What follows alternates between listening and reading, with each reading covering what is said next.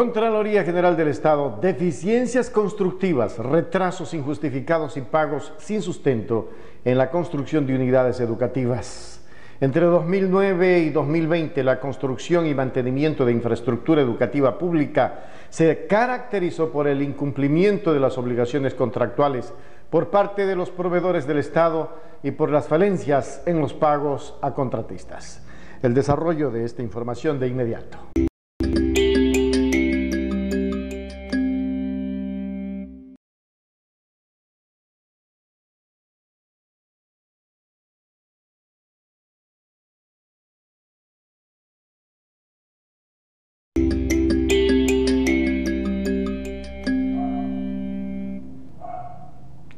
La Contraloría General del Estado elaboró el séptimo reporte de control público con el objeto de establecer las falencias recurrentes en la construcción y mantenimiento de infraestructura educativa. El documento se elaboró a partir del análisis de 23 informes de auditoría gubernamental aprobadas entre 2014 y 2022, en los cuales examinó la ejecución de obra en 19 provincias del país. Las contrataciones se efectuaron entre 2009 y 2020 por entidades adscritas al Ejecutivo, municipios y empresas públicas. Sobre el desarrollo de esos procesos se emitieron 271 hallazgos eh, de auditoría. Luego de categorizarlos y ponderarlos, se identificó que el incumplimiento de los términos contractuales fue la falencia normativa recurrente, seguido por las fallas en el control de pagos y desembolsos con el 34 y 21% del total de los hallazgos respectivamente. El 34% de los hallazgos utilizados para elaboración del reporte señalaron falencias en tres ámbitos. Especificaciones técnicas, cronogramas de trabajo y perfil del personal técnico.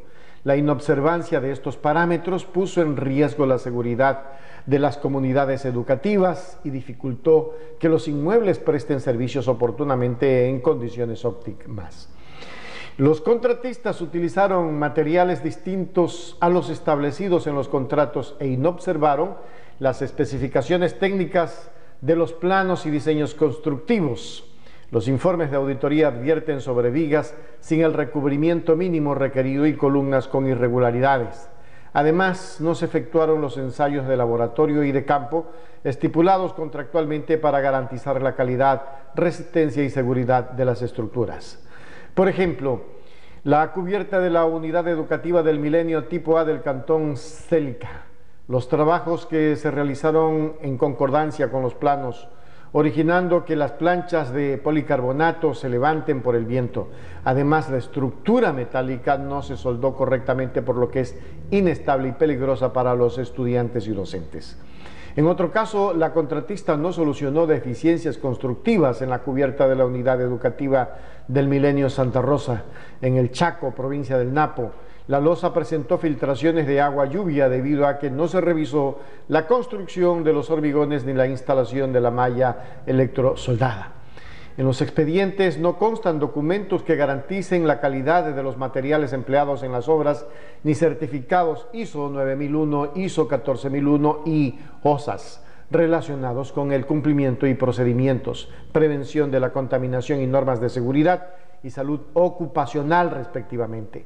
Tampoco se aplicaron buenas prácticas de ingeniería establecidas en la norma ecuatoriana de la construcción. En cuanto al personal, las constructoras y fiscalizadoras no emplearon profesionales especializados para el desarrollo adecuado de los trabajos como ingenieros civiles, hidráulicos, sanitarios, eléctricos y ambientales. Los funcionarios responsables de controlar el desarrollo de los proyectos no verificaron las nóminas de trabajadores previo al pago de planillas. Las unidades educativas se entregaron con retrasos, afectando el servicio de la ciudadanía. Los términos para la entrega de trabajos y finalización de las obras se prorrogaron injustificadamente sin que se presenten situaciones fortuitas o de fuerza mayor de acuerdo a lo que dispone la ley. En cuanto a los planos y estudios definitivos, las auditorías advierten inconsistencias en los diseños estructurales, eléctricos y electrónicos, ausencia de estudios de ingeniería, planos, especificaciones técnicas y de análisis específicos sobre las condiciones particulares de los terrenos seleccionados para la implantación de las unidades educativas y falta de documentos que sustenten la cantidad de equipos solicitados. Hubiese sido bueno que la Contraloría también inicie acciones eh, de auditoría a los gobiernos municipales como el de Guayaquil y el de Quito desde esa fecha para ver las falencias que ellos tienen. Seguimos con más información.